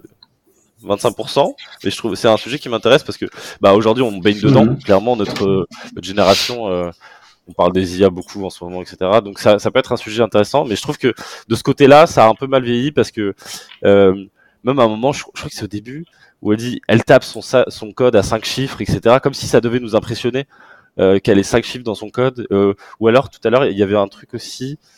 Euh, je me suis fait la réflexion. Euh, Il y a un assistant vocal quand elle arrive au Oui. boulot. Et euh, aujourd'hui, n'importe qui dans son salon a l'assistant vocal. Alors n'importe euh, qui, euh, je sais pas, mais Bah, n'importe qui a l'accès, c'est pas cher. tu vois, t'as pas de- lumière. T'as une Google Home pour. euh, Non, bah, non, mais t'as Google Home pour 30 euros. Oui, t'as pas besoin d'être à la NSA, quoi. Ouais, voilà, c'est ça. Et donc, il y a, il y a ces, côtés, ces côtés du livre où t'as des petits artifices comme ça qui marchent plus trop. Euh, Le coup du code à 5 chiffres, c'est même mieux que ça. C'est-à-dire que c'est pas seulement euh, la fonctionnalité de n'importe quel ordinateur, verrouiller l'ordinateur, c'est un programme spécifique écrit par la NSA Oui. pour verrouiller son ordinateur. Et ça, effectivement, ça m'a bien fait marrer aussi. C'est ça. Et puis il y a le côté très cliché euh, des États-Unis, bah comme tu l'as là, tu l'as très bien dit, Caro. hein. ils sont euh, ils sont à deux doigts d'imploser pour la 150 millième fois. Et, euh, et en fait, si on a plus, il y a plus le, je sais pas, le suspense, il marche moins bien, euh, je, je trouve. Et je trouve qu'on a du mal à voir la morale en fait derrière l'histoire. Euh, T'avais parlé. Euh, euh, voilà, on, se pose la question. euh, voilà, c'est quoi la morale Espionner, c'est pas bien. oui, voilà, c'est pas très quoi, euh, compliqué en fait, ça va pas chercher très loin. euh, euh, après, après, ça peut soulever des, des, des sujets qui sont intéressants sur la vie privée, la protection des données. Ça, c'est des choses qui sont très actuelles. Ouais, mais le bouquin est trop vieux, je pense. Ouais, mais c'est ça. Le bouquin est vraiment vieux par rapport à la, enfin, sur ces sujets-là, parce que c'est des sujets qui évoluent super vite. Et euh, sinon, dans ce que j'ai bien aimé, parce que bon, même si j'ai pas aimé le livre, euh, euh, il y a quand même des choses qui sont agréables dans le style, le rythme. C'est très rythmé. Il y a des rebondissements. Euh, les chapitres sont assez courts. C'est un livre avec des mots. des sensations fortes, des révélations. euh, donc c'est pas c'est pas une lecture exigeante et euh, voilà. Mais euh, la technique des histoires parallèles, ça j'aime bien aussi dans les livres. Euh, quand il y a plusieurs histoires en parallèle, euh, j'aime bien. Euh, voilà pour ce que j'aime bien. Sinon, sinon non, je pense que c'est pas c'est pas mon style de, de roman. Déjà les les euh, les polars, les, euh, les les enquêtes, etc. Moi, ça me ça me ça m'emmerde assez vite. Donc euh, et puis euh, celui-là celui-là n'a pas fait exception. Ça manque beaucoup de réalisme en fait. On y croit enfin on n'y croit pas. Euh, je sais pas ce que vous en avez pensé euh, Ah, moi, là-dessus, mais euh, euh, après, est-ce qu'on recherche du réalisme quand on lit ce genre de livre? Euh, Peut-être pas. Quand on regarde Mission Impossible, on va pas rechercher Euh, du le réalisme. problème, c'est que je pense que lui, euh, l'auteur, euh, voulait rendre ça hyper crédible et hyper réaliste. Ouais, mais ça se sent dans Ouais, sa voilà, façon d'écrire, et en fait, c'est ça qui est rigolo. Ouais. C'est que vraiment, il y croit, Ouais. quoi. Et c'est peut-être parce qu'on Ouais. le lit en 2023, mais, euh, mais moi, il y a des trucs, mais je me suis dit. euh, Oui, mais même même à non, mais en fait, euh, il, te, il te vend ces personnages comme les gens les plus intelligents des États-Unis. Et c'est pas un spoil, hein, c'est juste un passage. Mais quand la nana, elle se fait craquer son code à 5 chiffres par le mec en face, qui est le deuxième mec le plus intelligent de la crypto, et qu'elle est obligée de lancer un programme de deux heures pour. Mais mon dieu, comment ça peut-il que peut-toi de soi s'arrêter tout seul, l'ordinateur Je me suis dit, mais c'est une blague Je me suis dit, Mais, euh, Mais en fait, en, Non. en fait, t'es con. Genre, il y a un mec en face de toi. En plus, c'est- non, mais le, mec pas malin, elle rentre dedans. Ça va, Suzanne? Tout va bien. Ça fait vraiment. Je, je me suis dit, mais c'est. Il y a une Ouais, caméra cachée, mais. Donc. Bon, bref, c'est. Ouais, pas, con... pas convaincu. Et des, des fois, j'ai l'impression qu'il y avait un peu des chapitres où c'était un peu du remplissage. Il y avait pas trop C'était de l'exposition, on va dire. Ouais, ça rajoutait rien de concret à l'histoire. On aurait pu étayer un peu. Ouais, Enfin, on aurait qu'il y a pu des personnages mais, qui euh, rajoutent rien de concret à l'histoire. mais C'est un débat. Ouais. Euh, ouais. ouais, je vais mettre comme ça. Qu'est-ce que t'en as pensé, Euh, toi moi, je suis un poil plus indulgent que vous sur le. Bon, déjà, c'est des bouquins que j'aime bien, moi, généralement, les, les polars, les thrillers et tout comme ça. Euh, des bouquins que j'aime bien lire. Et celui-là, il est pas. C'est, c'est attention parce que c'est, le truc positif que je veux dire sur ce bouquin. Je trouve pas mal structuré. Euh, je trouve qu'effectivement, il est, très, il est plutôt bien rythmé. Euh, ouais, effectivement, bien écrit aussi. Alors, c'est un style très euh, euh, presque journalistique, on va dire. Mais du coup, euh, ça sert le, le rythme du récit. Euh, et euh, il est bien construit, euh, dans la mesure où euh, je trouve que euh, on peut ne pas s'attendre à certains retournements de situation et des trucs qu'on voit pas venir à 100 à l'heure, euh, à 100 km à la ronde, pardon. Il y en a d'autres si, attention, mais bon, voilà. C'est, c'est pas un polar mal écrit. Maintenant. Euh, Allez, on se mouille la nuque. Le problème avec c'est qu'il est d'une prétention. Euh... Effectivement, Carole l'a dit, c'est c'est vraiment euh... America fuck yeah, quoi. Euh... Alors bon, le truc du super ordinateur, ok, effectivement. D'ailleurs, les Américains en avaient construit un. hein. Euh... Et euh... et euh... juste, moi, j'ai- un vrai problème. Euh, parce que euh, effectivement, alors tous les personnages principaux sont sont, sont surintelligents, et même le personnage qui est méprisé parmi les cryptographes, qui est le fiancé de euh, Suzanne Fletcher. Euh, le mec parle cinq langues en autodidacte, euh, c'est une célébrité dans le monde académique, mais, mais c'est un pauvre type, tu vois. hein. Euh, Il joue bien au squash. ouais, voilà, il joue bien au squash. Ah oui, il faut pas qu'il rate son match de squash. Mais bon, hein, la nana a des jambes qui font un mètre 20 de long, donc... Euh... euh, ah non, pardon, un Q 170, c'était, c'était ça. Pardon. Pardon. euh...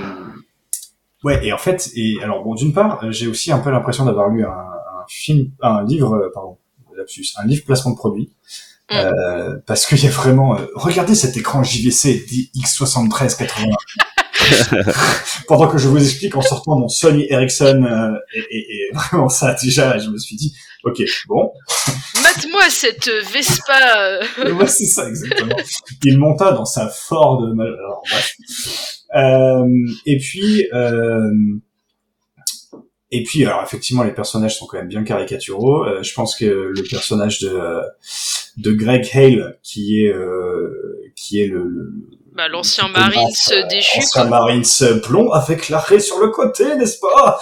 Euh, Et puis, euh, et puis, alors, euh, ouais, l'arrivée à Séville, c'est quelque chose. Hein. Mais moi, je, franchement, j'ai dans ce pays, dans ce pays du tiers monde aux hôpitaux pourris et qui n'est pas connu pour son efficacité, l'Américain va dénouer la situation. Heureusement, il trouve un Canadien francophone qui speak English with a French accent, n'est-ce pas?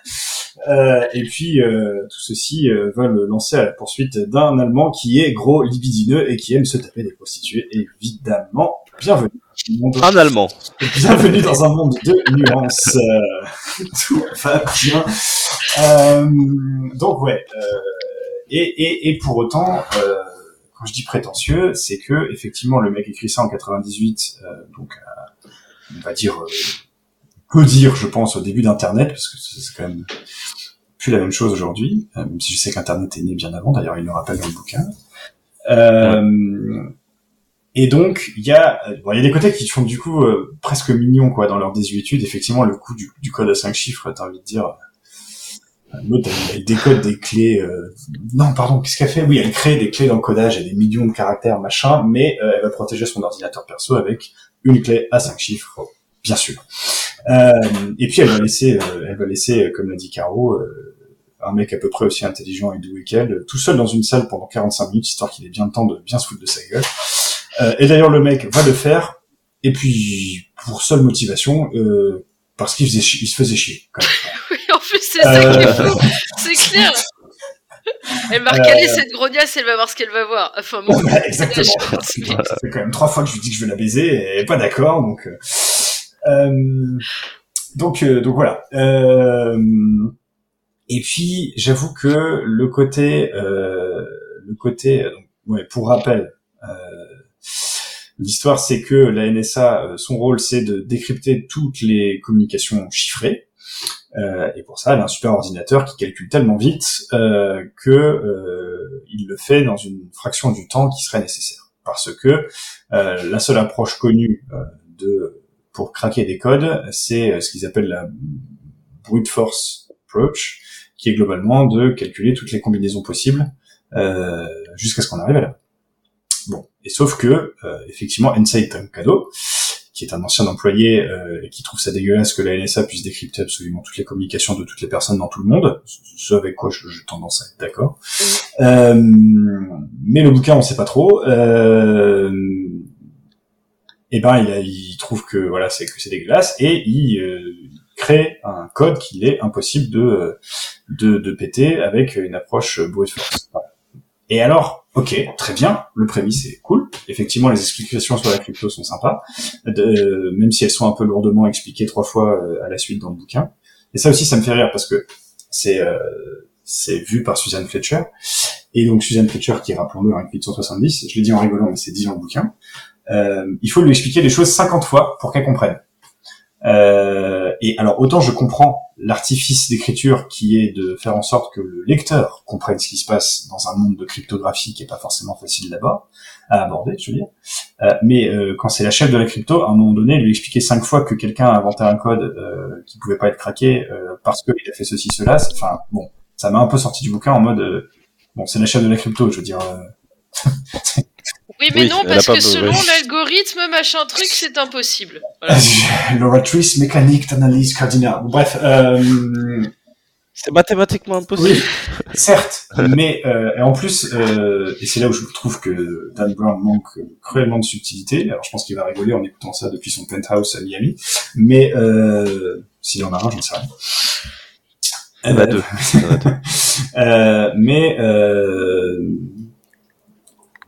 il y a des effets de, de style, on va dire. euh, Elle tomba de sa chaise, elle sentit tout son corps se raidir, la sueur froide perla à son front. Enfin, c'est c'est bon. euh, il t'a juste dit que euh, un truc que, que tu devrais entendre à peu près tous les jours dans ton taf, mais bon, c'est pas grave.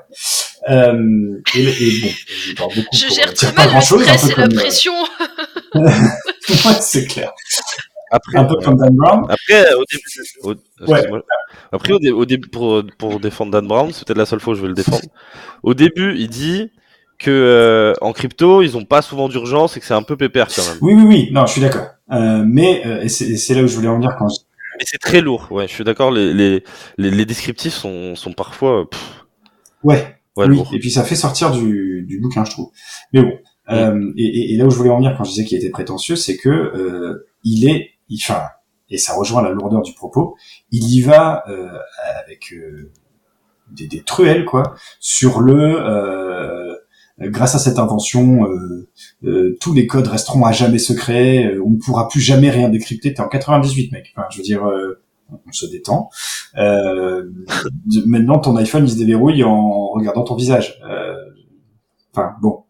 Euh, petit placement de produit que je ne voulais pas faire. Euh, les GAFA, c'est mal. Voilà. Hasta la révolution. Euh, bref.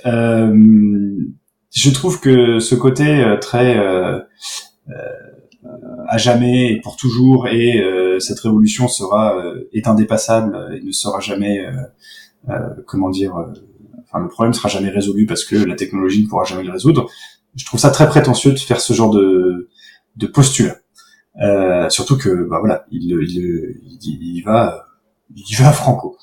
Et et, et j'avoue que euh, ce côté enfin ouais c'est c'est caricatural dans sa euh, dans sa euh, presque dans sa xénophobie je veux dire euh, euh, je veux dire le, chef d'entreprise japonais qui a viré quelqu'un parce que euh, parce que il était un peu handicapé. Bon non tous les employés de ma compagnie doivent être parfaits parce que c'est le Bushido. Enfin dire on se calme. Je suis pas sûr qu'il ait très bien vécu son passage à, Tokyo euh, Dan Brown euh, bon, enfin bref euh, donc voilà, euh, j'ai pas aimé ce livre. Euh, j'ai pas aimé ce livre, même si euh, c'est, un thriller euh, bien construit. Euh, achetez-en d'autres et lisez-en d'autres. Il y en a qui sont vachement mieux, euh, même chez nous en France. Euh, parce que moi, franchement, ce bouquin, m'a- il m'est sorti par les par les yeux. Euh, et, et vraiment, je, parce que je roulais des yeux au ciel à peu près toutes les trois pages. euh, Enfin, quand je dis euh, ce pays, euh, ce pays aux hôpitaux, aux hôpitaux dégueulasses, aux hôpitaux, hein, n'est-ce pas J'en perds mon français. Euh, parce que, pardonnez-moi, mais je ne suis pas comme David Baker, euh, de, de, de la langue, enfin bref, je parle pas 18 langues, quoi. Euh, quand, quand je dis ce pays euh, aux hôpitaux dégueux euh, et qui n'est pas connu pour son efficacité, c'est écrit quasiment tel que dans le bouquin. Euh, Oui, clairement.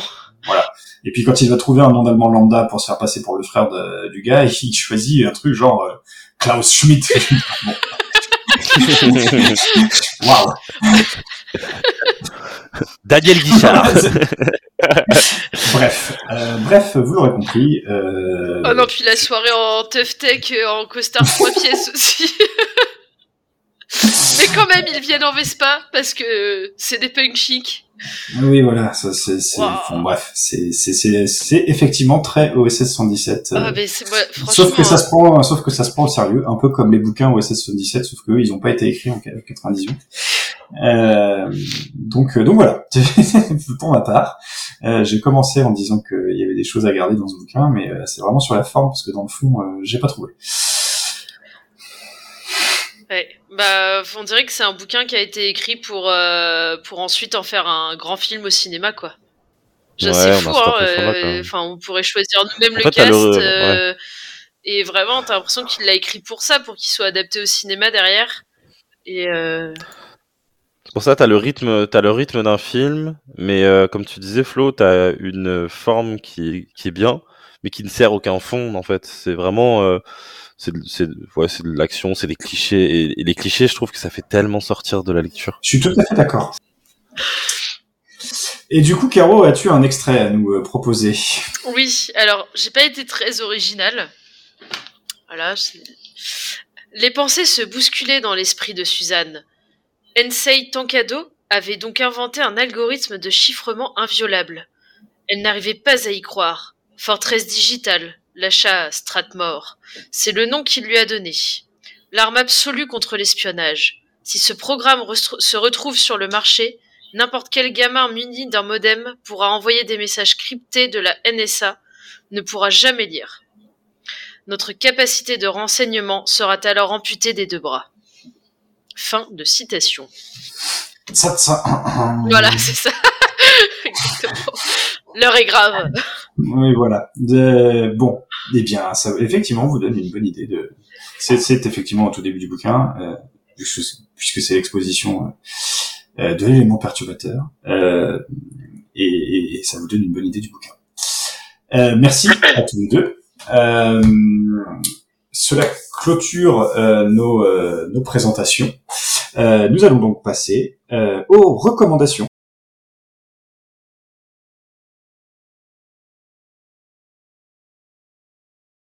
Mais moi, je ne suis pas ainsi que certains de tes prétendus amis. Tu peux avoir confiance en moi. Aie confiance, crois en moi,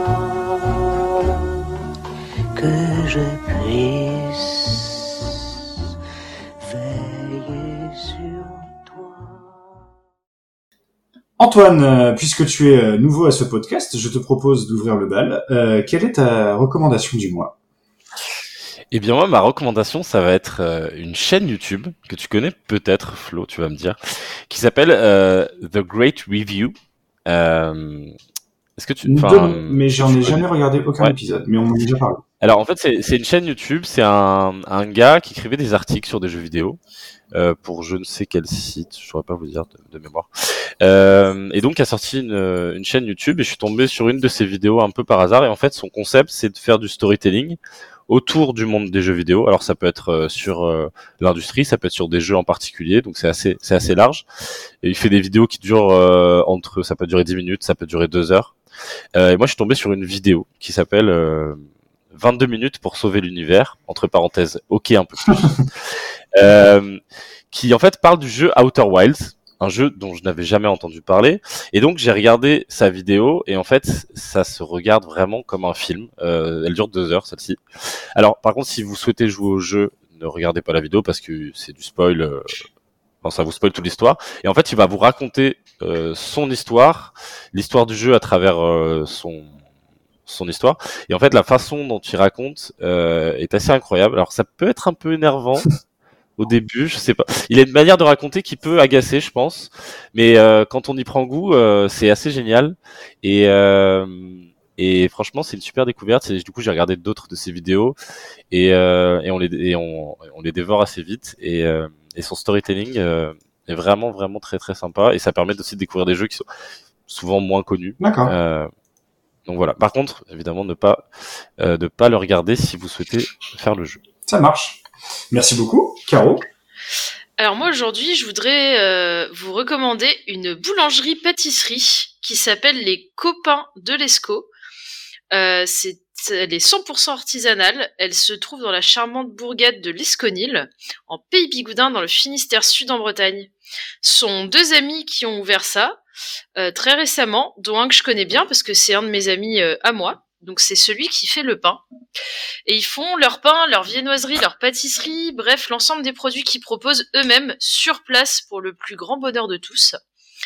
Euh, pour cela, ils utilisent de la matière première de première qualité, car ils font appel au moulin de l'Écluse, meunerie indépendante de Pont-l'Abbé, tenue d'une main de maître par la famille Lerin, et dont et donc, bien entendu, mon ami très cher Aurélien fait partie. Euh, donc je suis tout à, tout à fait objective. hein. Vous pouvez d'ailleurs retrouver sa farine en libre commerce dans l'ensemble de la Bretagne, en grande surface. Il y a une petite bigoudaine sur le paquet. Ni repris, ni ni remboursé. Vous l'aurez compris, c'est une boulangerie 100% locale qui propose en plus des produits qu'on trouve habituellement dans une boulangerie, des produits plus originaux. Ori oh, 1, 2, 3. Oh oui, joli. des produits plus originaux, euh, mais absolument délicieux que je conseille vivement de goûter parce que euh, ils tournent euh, énormément euh, ces produits-là autour de la farine de blé noir ou de sarrasin pour les non locaux. Donc ils font des croissants au blé noir, du Queen Amman au blé noir, Queen Amman spécialité bretonne que je vous conseille vivement de goûter. Euh, voilà. Après, vous ressortez avec le diabète, le cholestérol et tout ce qui s'ensuit, mais ça vaut le coup. euh, voilà, je vous avoue que ce sont mes préférés. Et d'ailleurs, pour, euh, pour Noël, n'hésitez pas parce qu'ils proposent une superbe sélection de bûches de Noël. Euh, la carapomme, la choco caramel, euh, la, enfin, ils, en ont plein qui, qui ont l'air euh, délicieuses. Et mes contacts sur le terrain m'ont confirmé effectivement que c'était une tuerie. Et ils font aussi des pains spéciaux de Noël. Enfin bref, il y en a pour tous les goûts. Une fois sur place, faut pas hésiter à faire appel à leurs précieux conseils, parce que bien qu'ils n'arrêtent pas pour satisfaire leurs clients avec des produits toujours plus qualitatifs, ils sont adorables, ils sont hyper accessibles. Donc voilà, n'hésitez pas à aller les voir. Et, euh, et puis, euh, en tout cas, moi, j'oblige absolument toute ma famille euh, quand je suis là-bas à aller dans cette boulangerie-là. Voilà, même si s'ils sont pas contents, parce qu'il faut prendre la, parce qu'il faut aller un peu plus loin que d'habitude. Et ben, voilà. Maintenant, je ne jure que par eux. Merci Caro. Euh, ben pour ma part, euh, je vais euh, vous proposer, euh, vous recommander un podcast euh, qui s'appelle Salut ça va. C'est un podcast euh, sur la santé mentale et qui traite de, de, de, de- du sujet à travers des, des petits des petites émissions d'une demi-heure à peu près. Euh, donc ça traite de santé mentale, ça le fait bien, sans donner de leçons, sans fausses prétentions, euh, mais avec la volonté de parler ouvertement de tout ce que ce que regroupe euh, bah, ce vaste sujet, parfois sensible. Euh, et personnellement, je l'ai écouté, euh, j'ai écouté plusieurs euh, épisodes qui m'ont fait euh, qui m'ont fait beaucoup de bien, euh, dans lesquels je me suis vachement retrouvé. Donc allez-y, c'est sur c'est sur Spotify et euh, et c'est assez cool. Euh, c'est assez cool. Alors je sais pas tous tous écouter encore, mais euh, mais il y a vraiment de quoi faire et encore une fois c'est c'est sympa à écouter. C'est pas prise de tête pour un sou. Donc donc je vous le je vous le recommande. Et quant à vous autres, bah, ma foi, euh, je vous souhaite de bonnes fêtes. Euh, Allez-y franco, mangez trop, buvez avec raison. Je vais me faire taper aussi. Euh, bref, profitez-en, faites-vous gâter, gâtez les autres. euh, et puis tout ça, tout ça. Et je laisse la parole à Mehdi, qui va, avant euh, de vous laisser procéder au tirage au sort de l'épisode prochain. Quant à moi, je vous dis à dans trois mois, si vous le voulez bien. Allez, ciao Et ben, bonne soirée à tous, euh, bonne fête à tous et profitez bien de vos proches. C'est important. Salut à tous, bonne soirée.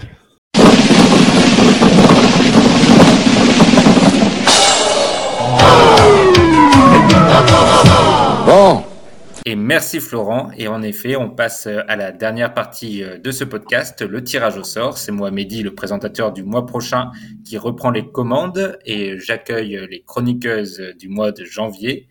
Bonjour Elisabeth Bonjour. et bonjour Audrey. Bonjour.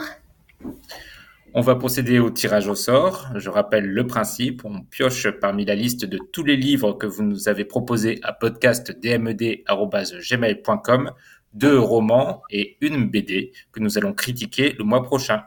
Chaque chroniqueur, y compris moi-même, avons le droit à un et unique veto. Et je commence tout de suite le tirage au sort. Le premier livre est un livre français de 2015 il fait 288 pages, écrit par Boilem Sansal et s'appelle 2084, la fin du monde. Elisabeth, est-ce que tu mets ton veto? Je ne connais absolument pas le bouquin, donc euh, a priori non. Audrey, est-ce que tu mets ton veto? Pas de veto non plus. Et moi non plus. Je passe au deuxième livre. Encore un livre français, mais cette fois-ci de 1941.